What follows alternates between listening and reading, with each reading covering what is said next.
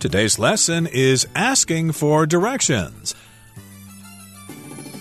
Hi, everybody.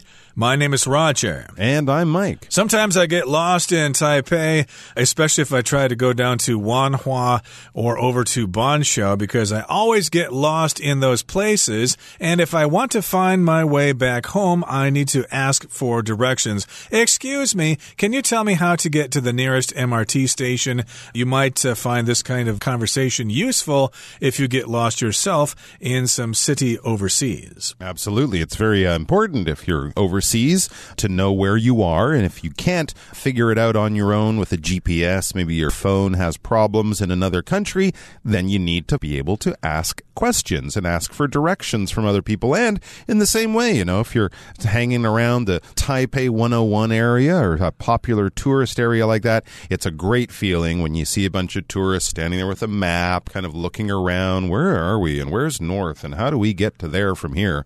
It's a wonderful feeling to be able to go over and say, Hi, can I help you? Are you lost?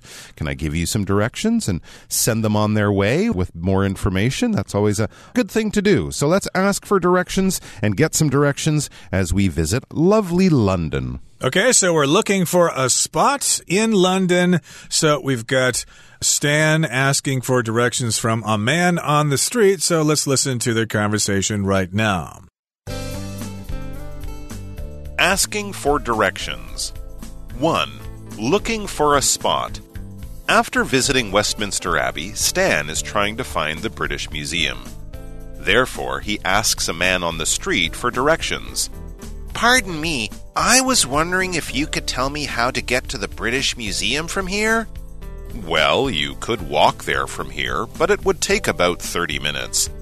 Oh, I think I'll be pacing around quite a lot inside the museum, so I'd prefer to avoid that. If you take the underground, you'd have to transfer from one line to another, and that could be a bit complicated for a tourist. You could also get there by bus, but I'm not exactly sure about the best bus route. You might have to ask somebody else. Thank you for the information.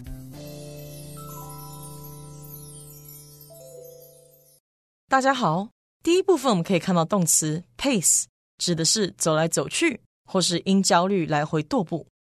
例如，Lena paced around the hospital's lobby, waiting for her grandma to wake up. Lena 在医院的大厅来回踱步，等待她的奶奶醒来。或者，Jack is pacing the floor in the airport because he just lost his luggage. Jack 在机场内来回踱步，因为他的行李刚刚遗失了。另外，这个字也可以当做名词使用，意思是步调或是速度，像是 The pace in New York City was much faster than what Judy was used to. 纽约市的生活步调比 Judy 过往习惯的步调要快得多。或是 Stephen's pace at work started off good, but he slowed down a lot this month. Stephen 的工作速度一开始很快，但这个月他慢了很多。接着我们看到单字 route，这个字也可以念作 route，它是名词，意思是路线或是航线。举例来说，That route will get us there faster, but the other one has better scenery. 那条路线会让我们快点到，但是另一条的景色比较美。又或者说，The bus route passes in front of my house。公车的路线正好经过我家门前。另外，这个字也可以当做动词，它指的是规划路线或是安排程序。我们可以说，The new automated phone system will route inquiries to the appropriate staff。新的自动电话系统会将询问转给适合的员工。也可以说。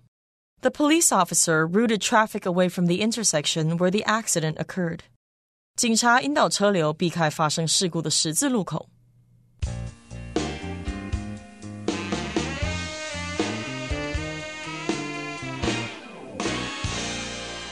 Okay, so again, you're looking for a certain place, you're looking for a spot, especially if you're in a city and you want to find, say, the museum or a restaurant or someplace like that.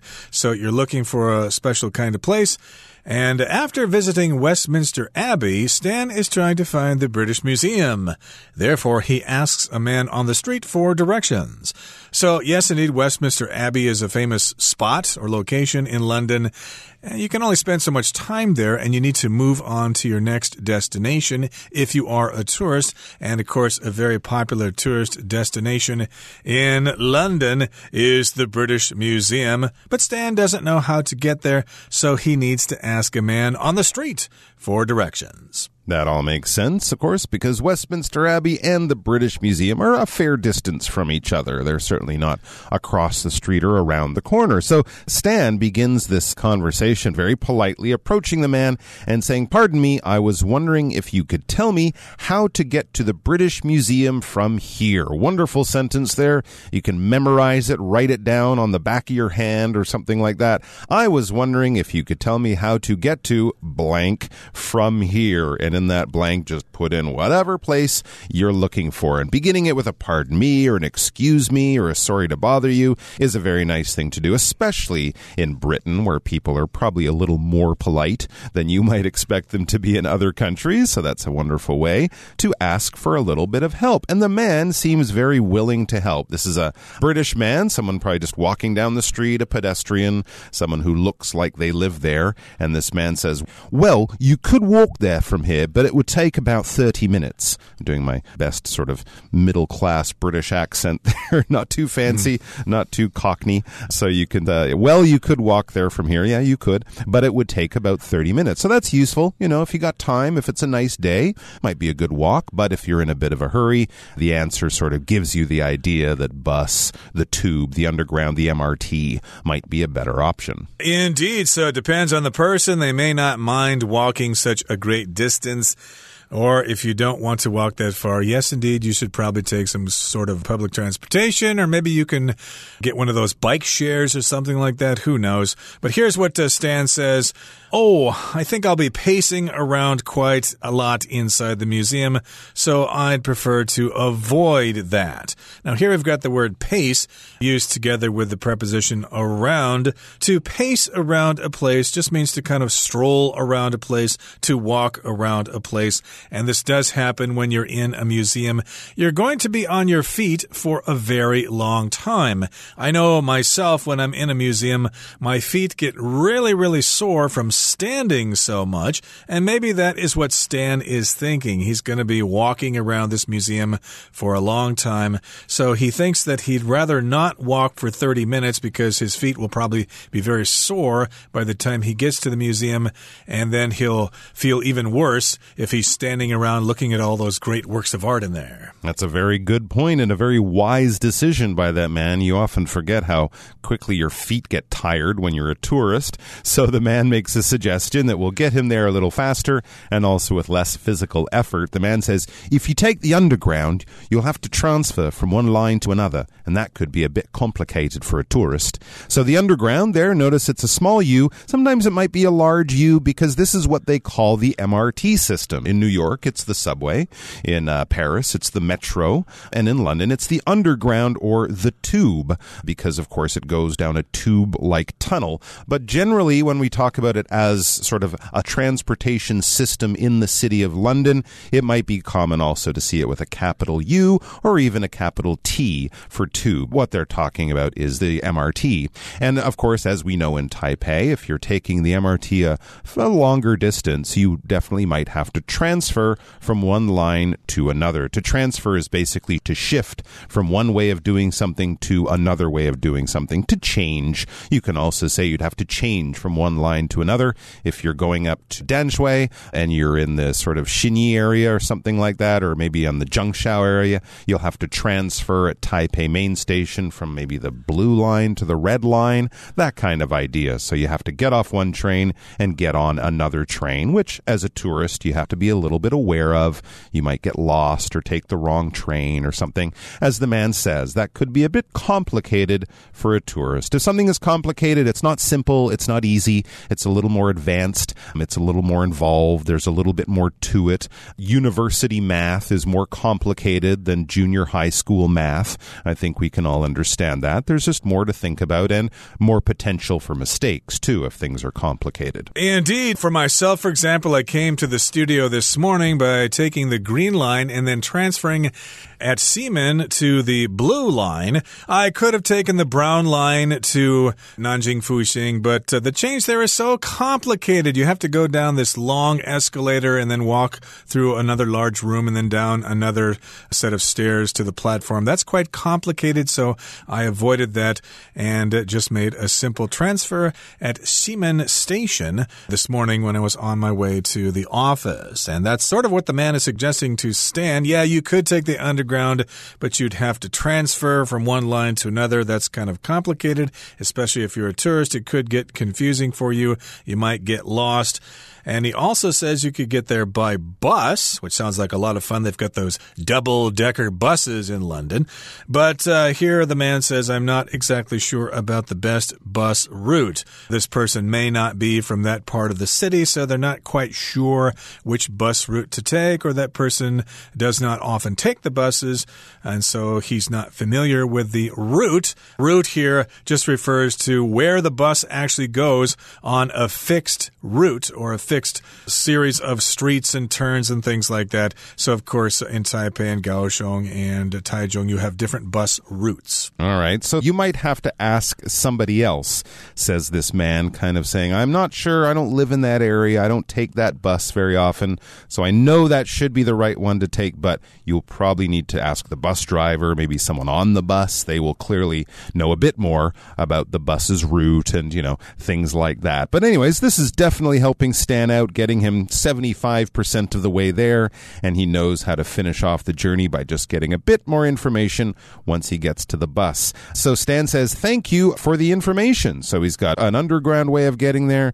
He knows he can get a bus there. He can walk, of course, if he wants. So there you go. I think that man did a good job of getting Stan back on track. And Stan is grateful. Thank you for your information.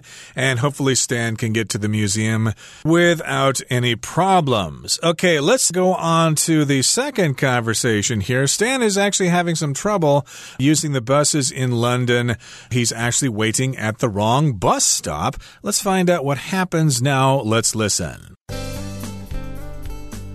2. Waiting at the wrong bus stop. Someone suggests that Stan take the number 24 bus, so he walks to a bus stop and looks at the bus map. Then he checks with a woman waiting next to him. Excuse me, I'm trying to take the number 24 bus to the British Museum, but I'm not sure if this is the correct stop. Oh, this is Westminster Abbey Stop X, and the number 24 doesn't stop here. You'll have to go to Westminster Abbey Stop R and take it from there. Thank you. Could you show me the way to that stop? Absolutely. Just go to the junction there and take a left. You should see it in front of you. Thanks so much.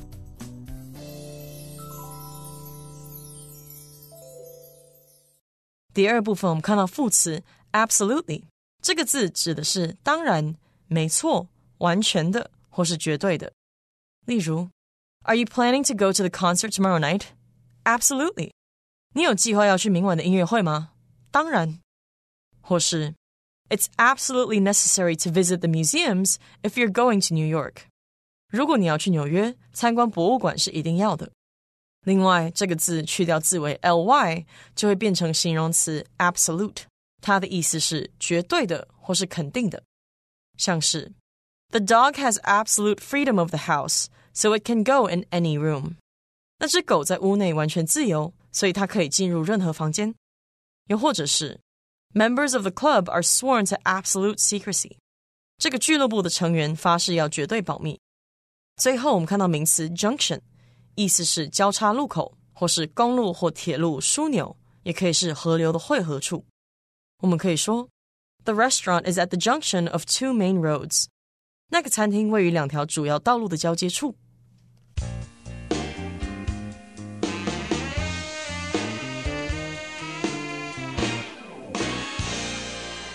Okay, so remember, Stan was debating whether he should take the underground or the bus to the British Museum. It seems that he has chosen to take the bus. Someone suggests that Stan take the number 24 bus. So, of course, like Taipei here, they have different numbered bus routes. So he walks to the bus stop and looks at the bus map. Remember, if you want to get on a bus that's on its route, we go to the bus stop. But if you want to take a bus to a location that's farther away, if you want to take a long distance bus, then that would be the bus station. So the bus stop, of course, is next to the road, and the bus station is at the end of a line, usually for long distance buses. But here he's at the bus stop and he looks at the bus map and then he checks with the woman waiting next to him. There's a woman there, and he decides to ask her some questions. All right, so let's find out what's going on here. Now, Stan says, Excuse me, I'm trying to take the number 24 bus to the British Museum, but I'm not sure if this is the correct stop. So here he is. He's getting on his way to the British Museum. He's decided to take the bus, so he's not sure if this is the correct stop. And it seems that he is a little bit off. He might be near the right place, but he's a little bit off because the woman says, Oh, this is Westminster Abbey stop X, and the number 24 doesn't stop here. Westminster Abbey is very close to the Houses of Parliament and not far from Whitehall and the Buckingham Palace. It's a busy central area of London. A lot of bus routes probably go through there. So he's nearby, but not quite the stop. The woman says you'll have to go to Westminster Abbey stop R and take it from there. So not stop X, look for stop R. That is the bus you want to get to the British Museum. Stan says, Well, thank you. Could you show me the way to that stop? Could you tell me how to get to stop R? And the woman says, Absolutely. And that, of course, is a polite thing to say. If you're willing to help somebody out, they ask you for directions. Could you tell me how to get to the British Museum? Where's that bus stop? Can you tell me? Or could you tell me? That's more polite. And the woman says, Absolutely, which means 100% no problem. I'm more than happy to help. All right, there you go. So, absolutely, she points down the street. You can imagine her, you know, using her arm, maybe extending a finger to show him the direction to go. Just go to the junction there and take a left. You should see it in front of you. All right, so that's not too far because you can see where to go, and it's a crossroads or a junction. A junction is where two roads meet. We could call that a crossroads, generally, if it's two roads making a cross like shape, and there's a few other words for it. But basically, if someone is telling you go to a junction, you're going to a place where at least two roads will meet. So that will clearly be a place where you can turn left or right or keep going straight. In this case, you're going to turn left, take a left. You could also say turn left or something like that. So then you should see it in front of you. So if you turn left, you'll be on a new street, obviously, and the stop should be right there in front of you. It's not hard to find. Indeed. And of course, when you give someone directions, you need to tell them where they should turn left, where they should turn right, etc., etc. And again, a junction, as Mike said, is where two roads cross each other. For me, the word junction is often used in the countryside, at least where I'm from, the junction of Highway 9 and Highway 4, for example. If you're in town or in a city, we tend to use the word intersection. Uh, if somebody asks you for directions here in Taipei, like, uh, you know, where's the MRT station? Well, it's at the intersection of Fuxing North Road and Nanjing East Road. You can't miss it. It's right there. It's at that intersection. So, indeed, these are some instructions or some directions that the woman is giving the man. I should also mention that Stan is in London, and it might be confusing as to where the bus stops because they drive on the left in England, like they do in Thailand and Indonesia and Japan and places like that. So, he may have gotten on the wrong bus because he was simply on the wrong side of the street. That's my educated guess. Okay, that brings us to the end of our explanation for today. Let's hear from Hanny now.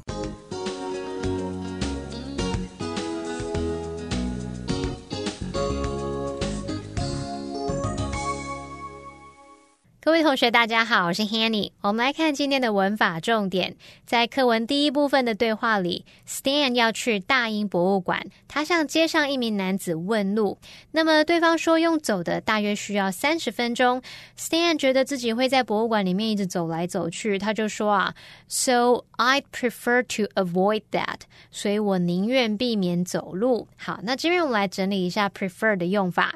动词 prefer 它表示更喜欢或是偏好，那么之后可以接不定词、名词或是动名词，像 Tina prefers to shop online，或者是你可以说 Tina prefers shopping online。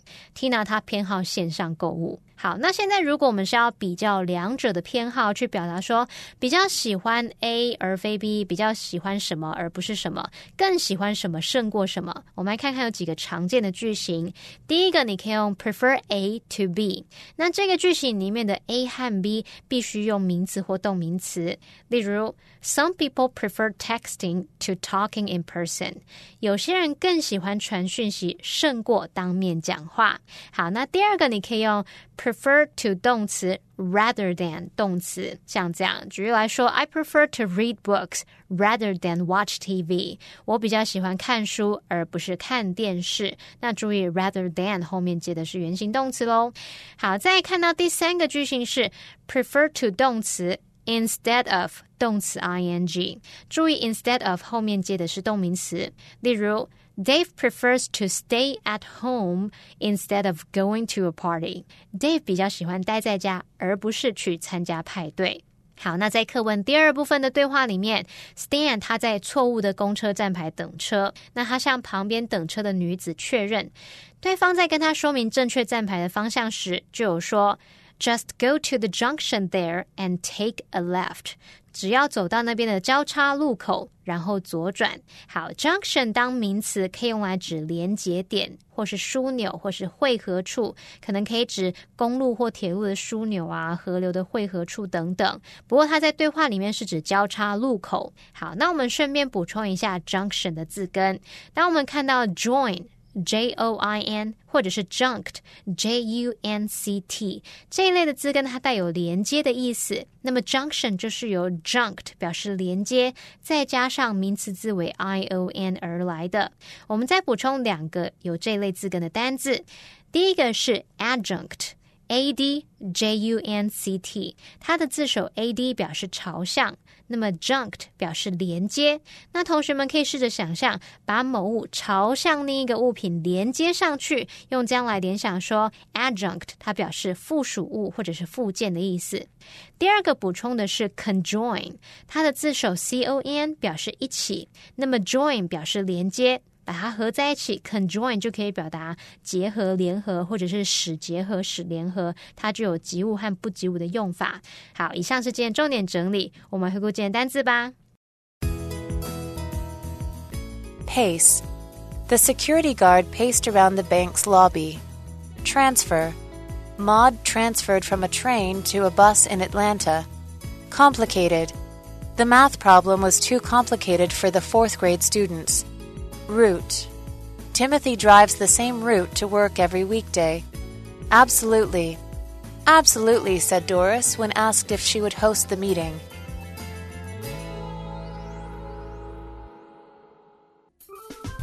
Well, that brings us to the end of another edition of our program, and please make sure you join us again next time. From all of us here, I am Mike. I am Roger. See you next time.